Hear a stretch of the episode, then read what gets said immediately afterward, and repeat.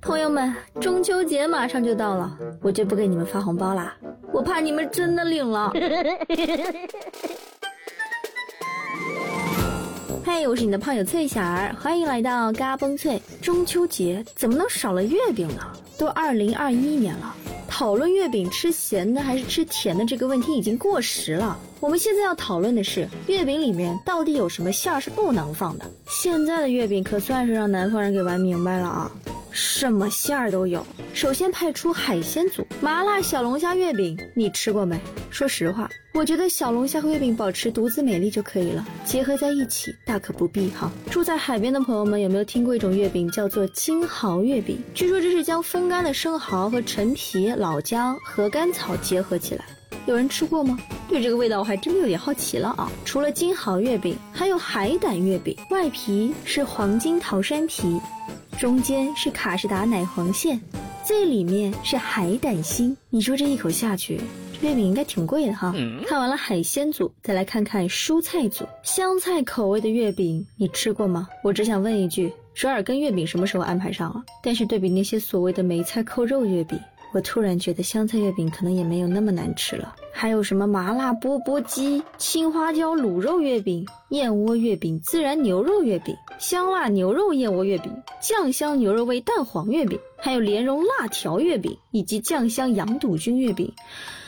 我就想问问，这种月饼真的能吃吗？不是我说啊，现在的月饼比《武林外传》李大嘴做的还过分。嗯。但是一定要提醒你啊，月饼的含糖量、含油量特别的高，一些特殊人群，比如说糖尿病人、胃肠功能差的老年人，还有儿童，都要少吃一点。一块普通月饼的热量相当于两碗米饭，脂肪含量相当于六瓶全脂牛奶。作为高糖、高脂肪、高热量的食品，过多食用特别容易导致消化不良。成年人食用月饼一天啊，可千万别超过一百克啊。如果你月饼吃多了被噎着了，可以喝点水、喝点茶，甚至喝点咖啡解解腻。但是，咖啡也是不能多喝的哈。你有没有过这样的经历？晚上喝了一杯咖啡，凌晨五点，眼睛瞪得像铜铃。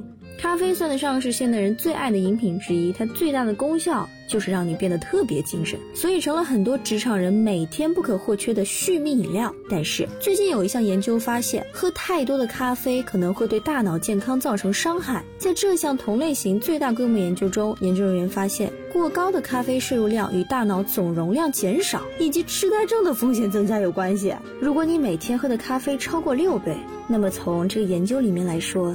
你很容易变笨啊！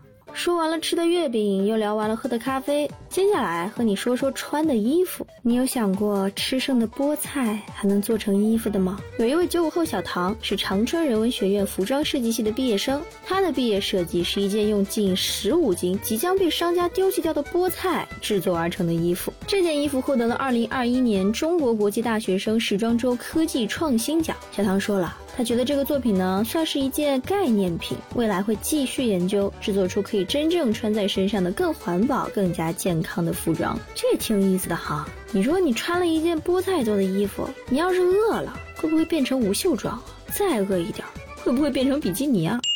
接下来要陪你进入到今天的冷知识环节了。平原地区的高速公路会故意修出许多弯道。我们都知道两点之间直线是最短的，但是在实际生活当中，平原地区的高速公路往往也不会建设成完全平直的。除了有必要的要避让房屋、管线、水利等设施，另一个原因也是需要去修弯它。因为长时间在平坦笔直的路面上高速行车，很容易产生视觉疲劳。汽车的胎噪、风噪等声音在车内一成不变，会因为缺乏感官刺激而。产生开车疲劳，还容易产生尽快通过的想法。加上平原地区参照物比较少，容易超速，对安全不利。别忘了点赞、订阅、分享嘎嘣脆，订阅嘎嘣脆，快乐就到位。